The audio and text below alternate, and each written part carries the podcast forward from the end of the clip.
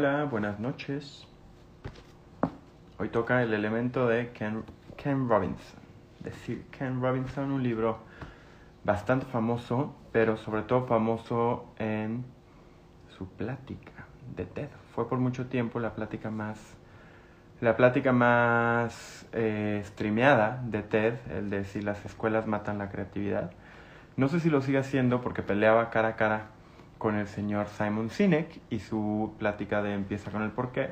Pero bueno, esa plática esencialmente aterriza en este libro, o más bien se desprende de la investigación de Ken Robinson, que da cabida al libro de El elemento, descubrir tu pasión lo cambia todo el libro que revolucionó el campo de la creatividad, la innovación y el aprendizaje.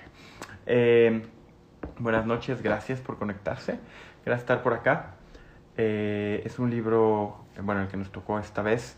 Es un libro bien interesante, es un libro, como les decía, bastante famoso. Es un libro que yo tengo sentimientos encontrados. En general, todo el discurso de Ken Robinson me genera una cierta ambigüedad que ahorita vamos a platicar pero entiendo y valoro y, sería yo eh, bastante tonto si no fuera capaz de entender el impacto que tuvo el mensaje de Ken Robinson en el mundo educativo a nivel mundial. ¿okay? Cabe mencionar que Ken Robinson falleció el año pasado, es una persona que fue sumamente influyente, falleció en agosto del año pasado a causa del cáncer, sin embargo el legado que deja de cómo retar a los modelos educativos le trasciende y yo creo que abrió, fue punta de lanza para que personas que desde la pedagogía, desde la psicología, desde otros ámbitos del desarrollo de las personas han venido apuntalando una crítica a los sistemas educativos en lo general.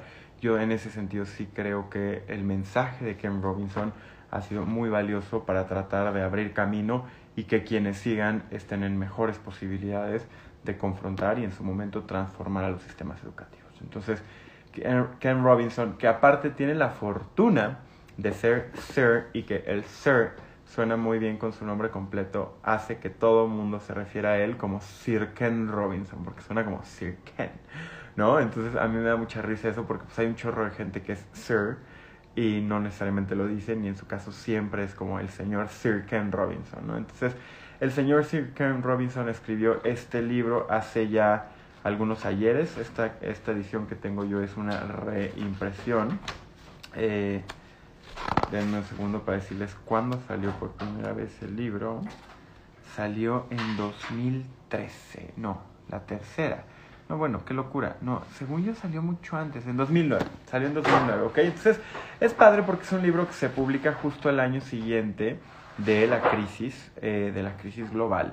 Y bueno, lo que nos dimos cuenta en su momento es que había una segunda crisis. No solo fue la crisis económica del 2008 y sus efectos en la economía global, pero también una crisis motivacional, vocacional, de un sistema que con, con ese gran impacto que generó la crisis económica nos hizo darnos cuenta que estábamos educando a las personitas que venían en el pipeline, que venían en camino bajo un modelo anticuado. Entonces, ahorita vamos a entrar a eso, ya me estoy emocionando, ya me estoy adelantando, agradecerle a quien recién se se conecta, como siempre vamos a seguir el orden establecido de las cosas, que al señor Robinson no le haría tan feliz, pero nos ayuda a dar estructura y predictibilidad a estas reseñas dominicales. Entonces, les voy a platicar para quién creo que va este libro, qué me gustó del libro, qué no me gustó tanto del libro, algunas ideas generales, y después nos vamos a ir a, eh, ahondar de a poquito en los 11 capítulos que lo componen, más su epílogo, eh, de manera ordenada y cronológica, ¿ok? Pero bueno, como siempre, eh, ¿para quién es este libro? Este libro es para cualquier persona que le guste el tema de educación, que son más de las que yo pensaría. Hay muchísima gente que el tema de la educación le apasiona. Supongo que cualquier persona que tiene el privilegio de tener criaturas, eh, pues la educación es un factor que juega un rol central en su vida, ¿no? La educación tanto en términos abstractos como en términos concretos entendido como el sistema educativo. ¿no? Entonces la educación de entrada ya impacta a una parte importante de la población, a quien tiene criaturas. Eh, pero no solo eso, hay personas que por una vía formativa o por la vía de su propia profesión, a lo mejor son profesoras o profesores, a lo mejor son académicos, docentes, y en ese sentido ya tienes un segundo bloque, ¿no? Un tercer bloque es cualquier persona que le interese entender cómo funciona la mente y cómo aprendemos y por qué aprendemos y para qué aprendemos. Entonces ya tienes a un bloque todavía mayor. Y una cuarta es a cualquier persona que pues esté decidiendo qué quiere estudiar, ¿no? Como camino de vida. Muchas de las reseñas que se han hecho de este libro hablan de que es un libro que debería estar en la currícula de cualquier persona que esté en la educación preparatoria, en la antesala de la educación superior. Eh, para muchas eh, personas en muchos países del mundo ha habido una agenda para empujar, si no el libro completo, por lo menos algunos fragmentos de este libro que ayudan específicamente al beneficiario de sus tesis, que es el estudiante, ¿no? O el joven, aunque en, el antepenúltimo capítulo habla de que el elemento lo podemos encontrar en cualquier momento de nuestra vida. En términos generales, sí es un libro que entra y cierra por la manera como educamos formalmente a las criaturas, aunque en realidad después el señor Ken Robinson escribió un libro que se llama Escuelas Creativas, donde ahonda un poquito más en este concepto de la creatividad y el elemento. ¿Ok? Entonces, para cualquier persona de los antes expuestos, pedagogos, docentes, responsables del sistema educativo, su secretaria o secretario de Educación Pública, cualquier estudiante en, el ámbito preparatorio, es un libro que le va a funcionar, ¿ok? Es un libro eh, amplio en ese sentido. Y ya, no lo, no lo abriría mucho más, ¿eh? porque sí creo que tiene, aunque tiene nociones muy lindas del desarrollo personal y te habla de la innovación y de la creatividad y te habla del rol de los tutores y los mentores y una serie de factores, no necesariamente es un libro que si no lo quieres abordar desde, desde la perspectiva de la educación per se, te traiga mucho más que a lo mejor otros libros que abordan el tema, incluso el de Flow que ya reseñamos aquí anteriormente, es un libro que probablemente sea de mayor utilidad para alguien que en abstracto quiere entender cómo emplear mejor su tiempo, por ponerlo de alguna manera, ¿no? Cualquier que Newport y demás. Entonces, por eso creo que ese es el grupo de poblacional al que le puede funcionar. ¿Qué me gusta del libro?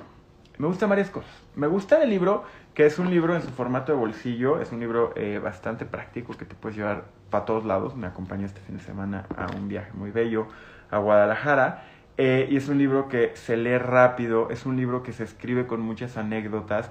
El estilo del señor Robinson en su texto supongo que es consecuente con su forma de ser. Todo el mundo lo amaba, todo el mundo lo amaba. Y creo que era porque era una persona muy bromista, una persona muy inteligente, pero que no se tomaba la vida tan en serio, que buscaba el goce, que buscaba, y él lo dice, una vida no más rica, sino enriquecida, ¿no? Que qué bonita frase. O sea, él no quería una vida de acumulación, sino de mayor riqueza en términos de mayor aproximación hacia lo bello, hacia lo bueno que hay en la vida. Y en ese sentido, su texto lo acredita. Se echa unos chistes que te mueres, que te mueres, o sea, un humor muy bobo, ¿no? Para mis estándares, que yo soy un grinch en términos de lo que leo, o sea, a mí no, normalmente no, no, espero humor en mis lecturas, ¿no? Entonces, cuando de repente se echa uno que otro chiste, me daba como la ñañera, pero entiendo que es una manera de suavizar un tema que es de suyo espeso, que es pues la educación, ¿no? Entonces me gusta eso y lo respeto y lo valoro del señor Robinson.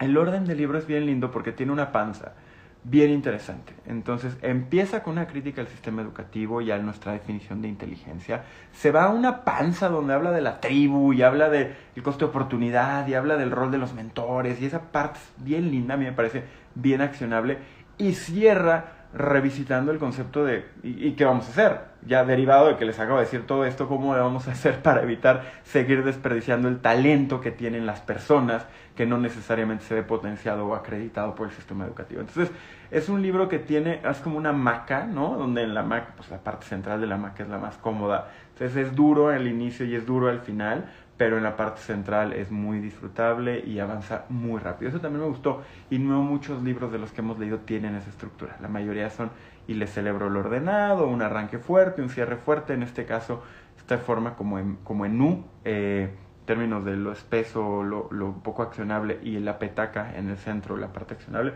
me gustó mucho. Y me gustó también... Eh, el hablar de la importancia del ecosistema. La verdad es que esta semana y la anterior he traído mucho una agenda anti échale ganas, el individualismo y todo se trata de optimizar a la persona para que la pase mejor, ¿no? O sea, creo que también, aunque acredita la importancia que tiene que cada una de nosotras y de nosotros busquemos nuestro elemento, también asume que pues, hay un factor de oportunidad, o sea, no importa si lo mío es ser físico nuclear y nací en Tapachula, Chiapas, o en Pénjamo, o en León, Guanajuato, la verdad es un poco más difícil que si nací al lado de Caltech, ¿no? Estaba escuchando un podcast de Kate eh, Mack, Katie Mack, una astrofísica que sigo que amo sin control, y pues nada, es una de las mejores astrofísicas vivas hoy en día, teórica, y nació a unas cuantas millas de Caltech, que es la universidad, la Tecnológico California, de las más importantes en el tema. Entonces ella misma te dice, para mí claro que era más fácil pensar en ser astrofísica si estaba cerca de uno de los principales centros. Entonces, en ese sentido, el libro de Ken Robinson me gusta que acredita que el ecosistema, entendido como las personas que tienes cerca, los que te mentorean o tutorean, tus amistades, tu geografía, tu actitud, tus habilidades, todo lo que está alrededor juegan un papel importante en la posibilidad o no de lograr acceder a tu elemento, que ahorita les voy a decir lo que es, que de hecho es la parte central del libro, ¿no? Es lo, ahora es que si, quieren llevar algo que sea eso y llegar en dos, tres minutitos, pero eso también me gustó. ¿Qué no me gusta del libro? Eh, me parece que me parece que aunque hace un buen trabajo limpiando la necesidad del individuo de autoexplotarse y optimizarse y fortalecerse y ser feliz, pero exitoso, pero buena madre, pero buen padre, pero aunque limpia el terreno en ese sentido, creo que sí está muy blanco. Si está muy blanco, si está muy heterosexual, si está muy cisgénero, si está muy del privilegio.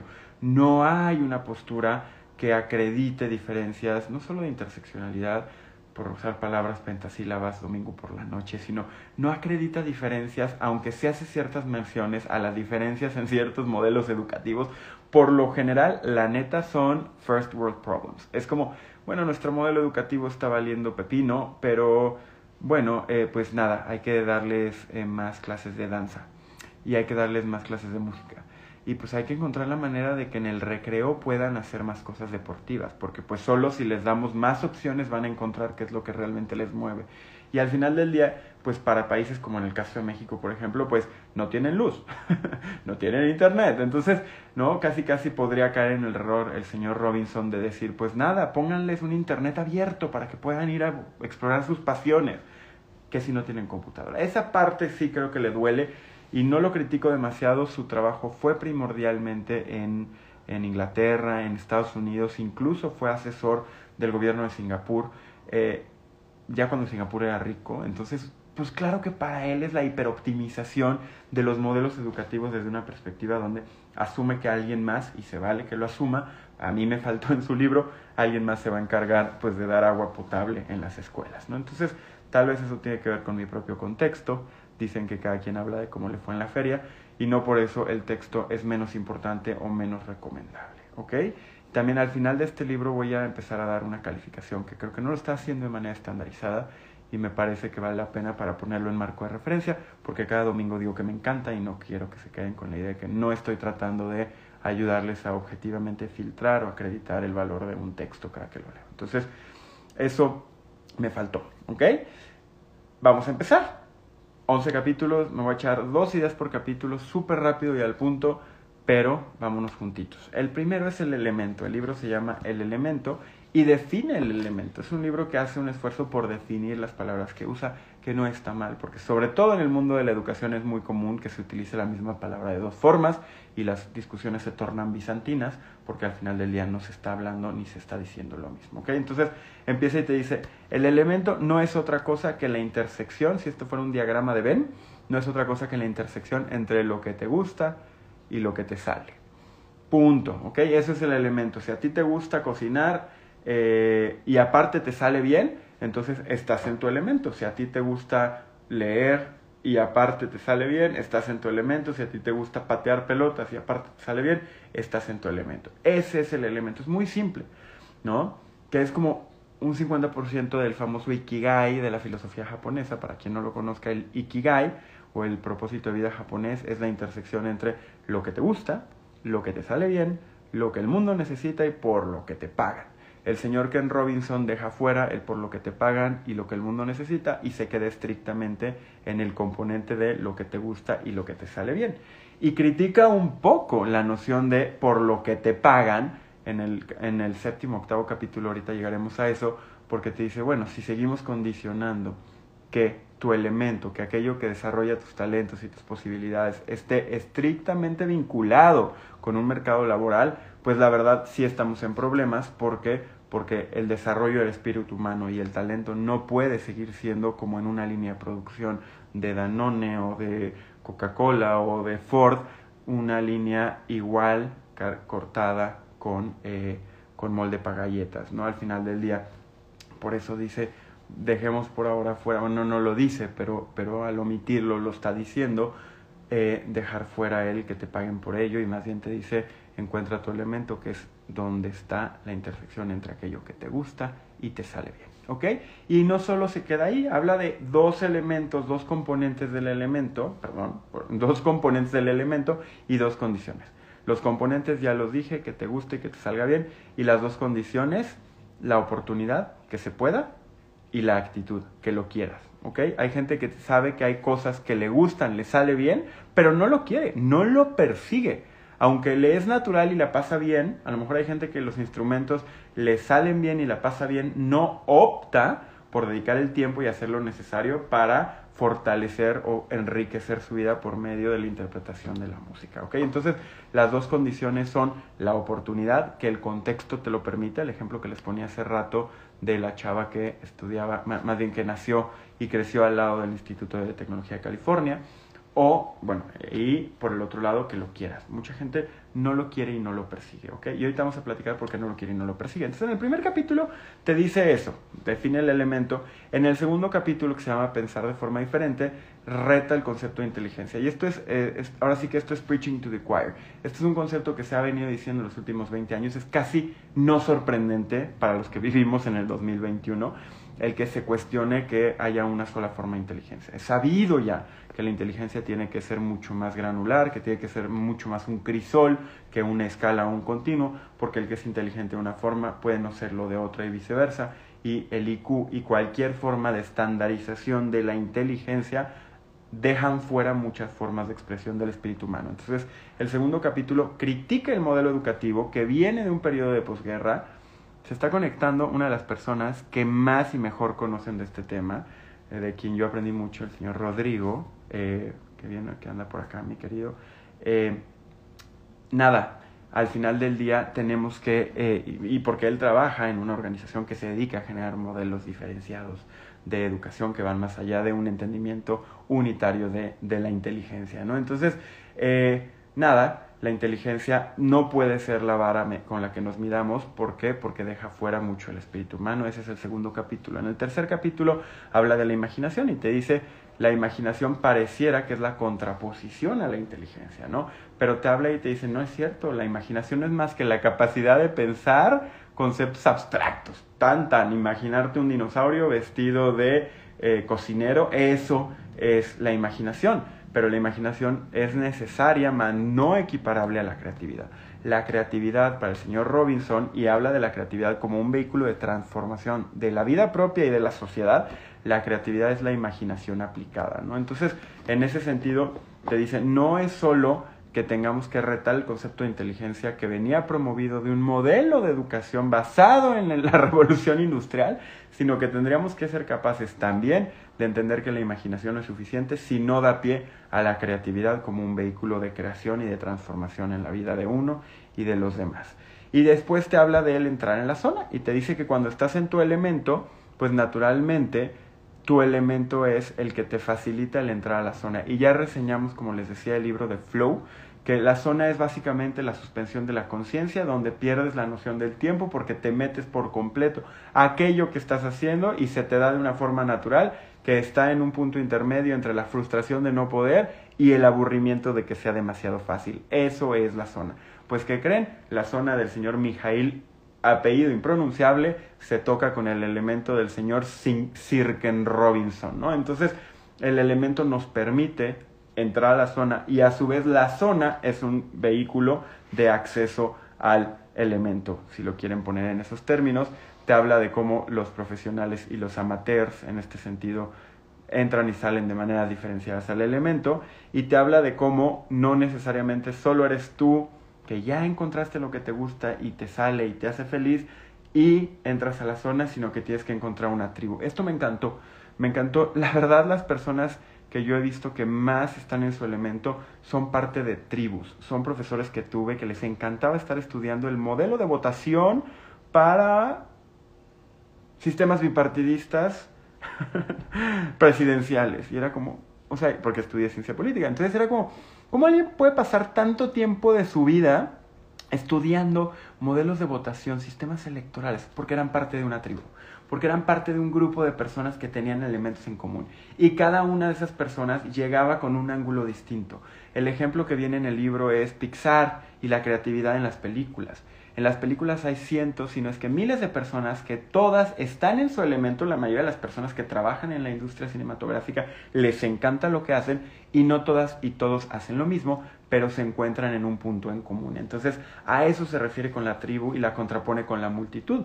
La multitud entendida como las hordas caza, eh, delincuentes de Twitter, por ponerlo de alguna manera, que se dejan ir únicamente desde una perspectiva emocional, que hay un tema de extracción u ordeña afectiva, pero que no necesariamente permite la construcción en conjunto de nuevos estados de realización, de avance, etc. Entonces, por eso te dice que el elemento requiere de tribus, aun si eres un músico que a lo mejor pasa una gran parte de su tiempo ensayando en lo individual, por lo general, así sea tu manager, tienes una tribu que te ayuda a impulsarlo. No se diga quién hace yazo es parte de una agrupación o en el caso de los deportes, el fan que está gritándole en la tele al equipo es parte de la multitud. La tribu es cualquier persona que dedica su vida al deporte, ya sea el deportista o el que eh, lleva las aguas o el entrenador o el director técnico o el preparador físico. Para eso les recomiendo Ted Lasso en Apple TV, si no lo han visto, Apple Plus es espectacular. Eh, véanla ahora, si no la han visto, es una serie que vale muchísimo la pena y te enseña cómo Ted Lasso, el protagonista de la serie, entiende cómo llevar a las personas hacia su elemento por medio de la construcción de tribus. Es una película que expresa muy bien el pensamiento del señor eh, Ken, Sir Ken Robinson. ¿okay? Entonces ya vamos llegando hacia la mitad, nos vamos a ir muy rapidito ahorita. Te dice, bueno, el rol de los demás. Si estamos diciendo que se requiere de una tribu, qué pasa con los otros y te dice que hay que tener cuidado porque muchas veces las personas que están cerca de nosotros en un afán de protegernos nos pueden desmotivar. ¿Ok? Entonces nosotros mismos podemos querer cumplir con roles, con géneros, con cánones sociales o las otras personas el típico comentario de, bueno, sí, quieres hacer música, pero ¿de qué vas a vivir? Es un poco lo que resume él hay que tener mucho cuidado. El elemento, naturalmente, en un mundo donde la mayoría de las personas optaron por una educación formal y estandarizada, pues se les va a hacer muy raro que alguien se salga del, se salga del huacal, ¿no? De hecho, al inicio del libro te habla de tres personas, un ganador de un Nobel de Economía, Matt Groening, el creador de Los Simpsons, y la creadora y coreógrafa de Cats y el fantasma de la ópera, y te enseña cómo esas tres personas en su juventud hicieron sus comunidades hasta lo imposible por quitarles el gusto por aquello que les motivaba y bueno, al final no claudicaron, encontraron en el caso de la coreógrafa eh, Lizzie, eh, encontró en un psicólogo el soporte que requería, en el caso de Matt Groening fue a partir de una comunidad de, de personas con las que dibujaba y en el caso de Paul Samuelson el Nobel de Economía fue a través de su propia pasión por los números que no claudicó eh, por su forma específica de atender a los números, porque nunca fue una persona rebelde en los cánones educativos tradicionales, a diferencia de Lizzie y de Matt Groening. ¿okay? Entonces, por eso te dice que hay que tener cuidado con lo que pensamos y con nuestras ganas de darle gusto a los demás, si es que estamos buscando el elemento y te dice no solo eso, tienes que encontrar mentoras o mentores y te habla del rol de los mentores. ¿Qué creen? Son clave. Spoiler alert, los mentores son clave en la vida de todas las personas. Todos necesitamos que haya alguien que nos ayude a ir allanando el camino. Pero aquí hace un trabajo bien lindo el señor Robinson porque nos dice que los mentores, porque muchos de ustedes aquí yo sé que son mentores de otras personas, de sus colegas, de sus jefes, de sus familiares y viceversa, reciben mentoreo y acompañamiento de todo tipo de personas. Entonces, cuatro nociones, cuatro funciones tienen los mentores en la vida de sus mentoreados. El primero es el reconocimiento. Si no hay alguien que vea en mí algo que nadie más ve, va a ser muy difícil luchar contra esta necesidad que tiene el mundo de obligarme a meterme a los estándares tradicionales. El segundo es la motivación. ¿okay? Necesito motivarte, necesito impulsarte a que realmente sigas aquello. El tercero es no me acuerdo cuál es la palabra que usa, pero también es como una forma de motivación, exaltación puede ser, perdónenme la vida. Y el cuarto es la exigencia. Tu mentor te exige que llegues a un nuevo nivel, porque si no, tú puedes claudicar, porque claro que de repente la cosa se pone color de hormiga. Entonces el mentor es desde el que te detona una chispa porque ve en ti lo que tú ves y nadie más ve, hasta el que te holdea accountable y te dice, no, no la riegues. O sea, si eres muy bueno y si te gusta y si ya vi que tú tienes tu elemento, pero no se vale soltar la toalla. Tienes que seguir adelante, a llevarte a nuevos niveles para que cada vez vayas creciendo y desarrollando este gusto por aquello que te motiva tu famoso elemento. ¿ok? Entonces, eso es lo que te dice. Necesitas una tribu que te ayude junto con unos mentores a compensar los estímulos que la sociedad te manda de no te salgas de la rayita. Necesitamos que todos sepan más o menos lo mismo, aunque decimos que queremos que sean distintos, porque si no es muy difícil de administrar en los recursos humanos y por ende, pues las empresas no pueden eh, prever ahora sí los resultados al final del, del trimestre, ¿no? Entendido como que todo se conecta en el sistema de producción heredado de la posguerra. Y te dice tres cosas más. Te dice que hay que entender, ¿se acuerdan que las dos condiciones era quererlo y que se pudiera, la oportunidad? Te dice que hay que tener una actitud de, de optimismo. Si quieres realmente entrar a tu elemento es clave que te sientas afortunada o afortunado. Y para eso hay varios más libros que reseñaremos o hemos reseñado. El optimismo tiene un código genético, es decir, sí está comprobado que hay quien nace más optimista y quien nace menos optimista pero eso no determina la calidad de vida. Y sin embargo, sí es importante entender que aunque sea poco optimismo, uno tiene que desarrollar la, o poco optimista, uno tiene que desarrollar la habilidad de ver en cualquier obstáculo, en cualquier barrera, nuevas oportunidades. Hay personas aquí que tuve el privilegio de compartir algunas sesiones eh, de un curso de capacitación hace algunos días.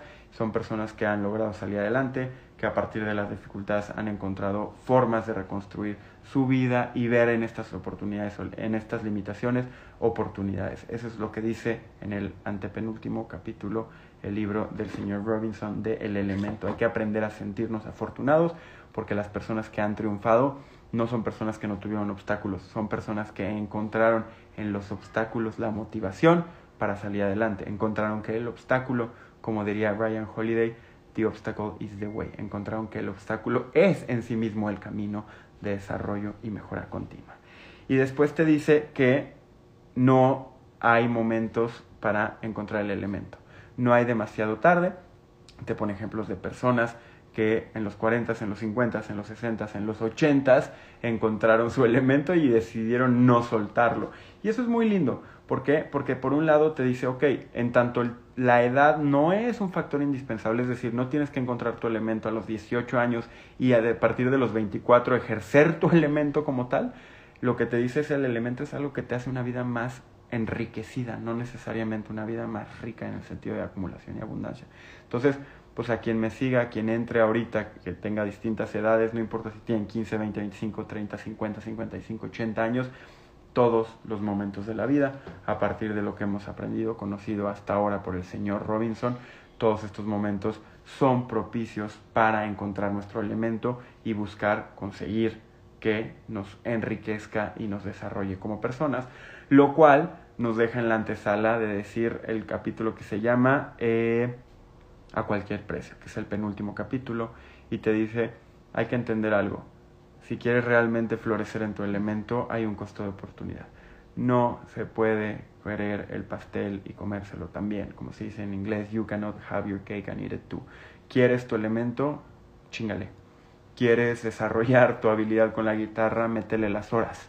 ¿Quieres aprender a programar? Pues capacítate quieres aprender a dar discursos, pues ejercita las cuerdas vocales, pues lea los grandes histriones, pues ponte a ensayar, ¿no? Si quieres en la comida familiar, haz lo necesario. Lo que te dices, no porque te guste y se te dé, significa que tu elemento va a ocupar el espacio que el señor Robinson cree que puede llegar a ocupar en tu vida. Necesitas estar dispuesta o estar dispuesto a hacer lo necesario, a dejar, ahora sí que todo en la cancha para llevarlo al nivel que haga que tu vida sea pues la mayor la, la vida con el mayor potencial y la mayor plenitud posible ¿ok? entonces eso es lo último estos últimos mensajes son avisos parroquiales del señor Robinson respecto a su gran andamiaje del elemento pero vuelve y cierra diciendo pues entonces qué, qué vamos a hacer ahora ¿no? y hace un llamado a la acción invitándonos a que reformemos los modelos educativos a que entendamos que el modelo educativo de estandarización,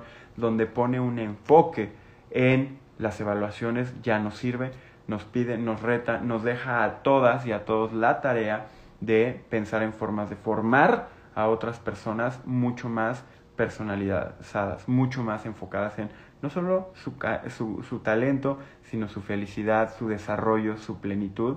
Nos habla de cómo en el modelo educativo, siendo él un especialista en materia educativa, hay tres grandes componentes, que es la currícula, lo que se enseña, la pedagogía, el cómo se enseña, y la evaluación, o cómo se evalúa lo que se enseña, ¿no? Lo que te dice es que la mayoría de las críticas hasta antes de que él y los que vienen después de él llegaran eran al primero y al tercero. Una crítica a la currícula que estamos enseñando y una crítica a los modelos de evaluación. Lo que él te dice, eso se tiene que modificar y se tiene que mejorar, pero también tenemos que empezar a pensar en cómo cambiar la pedagogía, cómo vamos a enseñar distinto. Y hay grandes esfuerzos. Yo tengo el privilegio de ser hijo de, una gran pedagoga que ejerce, ¿no? que ha sido directora de escuela y he tenido el, tema de la educación muy cerca. Fue mi cliente y ahora amigo eh, Rodrigo de 1I de, de, Santillana, que también es un modelo transformador a nivel educativo. Es decir, me consta de primera mano que hoy en día hay, hay grandes esfuerzos por transformar la educación de la escuela memorística, que era únicamente te lo aprendes, lo pones, copias la monografía en la hoja, la pegas con print, no te equivoques, porque si no ya no lo puedes despegar y al final te evalúan un examen que ni tú, ni yo, ni a nadie le importa.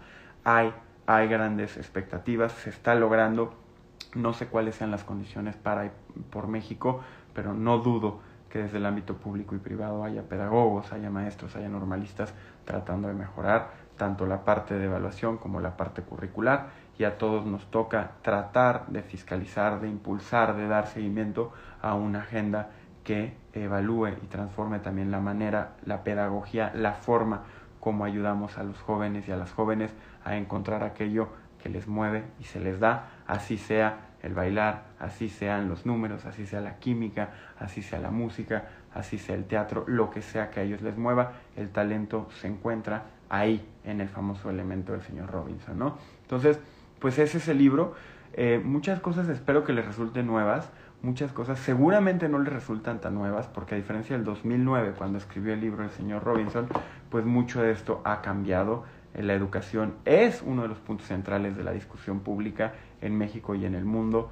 El gobierno de Peña habló de la reforma educativa constantemente en cada elección, en cada proceso se habla de esto y pues bueno, no creo que no haya una sola empresa o líder social que no crea que la educación es un factor de transformación y en ese sentido pues a nosotros nos toca tratar de cuando nos pregunten romper los estándares y con el ejemplo con el ejemplo, enseñar a las nuevas generaciones y a las anteriores generaciones que una vida donde el elemento se encuentra presente, aunque no sea el mecanismo de generación de un ingreso, es una vida más enriquecida y por ende una vida más plena.